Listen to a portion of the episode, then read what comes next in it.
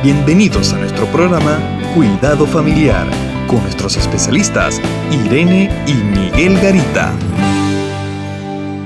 El romanticismo en la pareja. Qué hermoso ver a los, muchachos, a las personas preparando su matrimonio, en el noviazgo. Quieren estar hablando, se dicen cosas lindas, el tiempo no pasa, eh, se piropean y llega un momento que eso se termina. Pero encontré un versículo en Cantares capítulo 8, versículo 7, donde dice que las muchas aguas no podrán apagar el amor, ni lo ahogarán los ríos. Podríamos pensar que no es que el amor se termina, es que esa situación cambia. Y el cambio a veces no es para algo bueno, sino más bien para provocar o una pérdida de romanticismo en la pareja, o un alejamiento, o un vivir acostumbrados a estar juntos, pero no sentirse con ese cariño que hay al principio.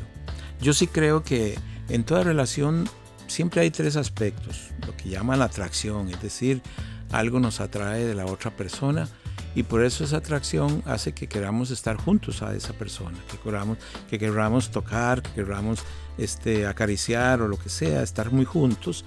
Y el otro aspecto es la intimidad. Una pareja que se gusta, que está enamorándose, busca esa intimidad, de hablar mucho, de conversar mucho. Y también yo creo que el tercer elemento que siempre tiene que haber en una relación es el compromiso.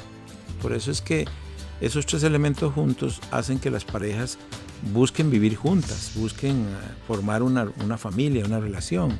Pero en el tiempo eh, suceden cambios, tanto en las personas eh, como en, las mismas etapas que pasa la pareja, que algunos de estos elementos puedan, pueden este, desgastarse o perderse. Llega un elemento a la familia, a la pareja, que se llama rutina. Rutina. Y la rutina mata cualquier relación de pareja.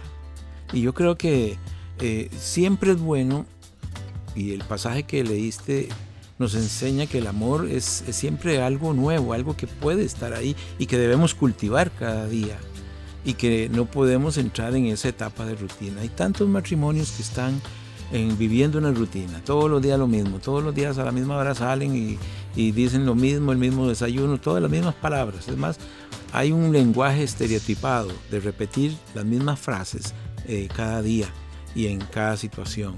Pero yo creo que estamos hechos para que nosotros podamos aprender que el romanticismo no se debe perder, que siempre debemos buscar esas palabras bonitas a nuestras parejas, que siempre debemos buscar esos, esos gestos buenos para nuestras parejas, que debemos conservar ese deseo de estar con ellas, de, compartir todas las cosas con ellas. Y, eso es una decisión.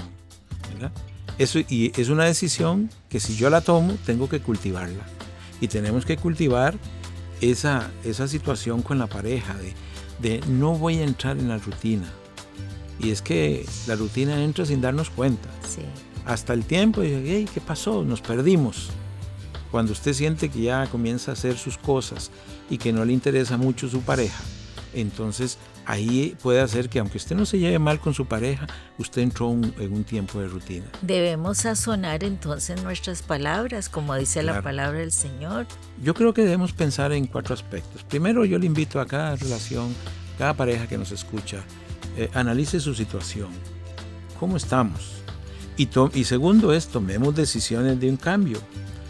Pero algo muy importante que yo he aprendido es que podemos pedir a Dios un amor nuevo para nuestras parejas.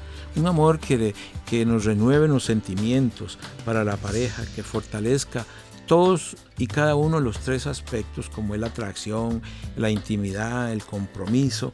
Es decir, un amor que esté ahí cada día y que hace de nosotros y de nuestra relación algo muy bueno. Hermoso.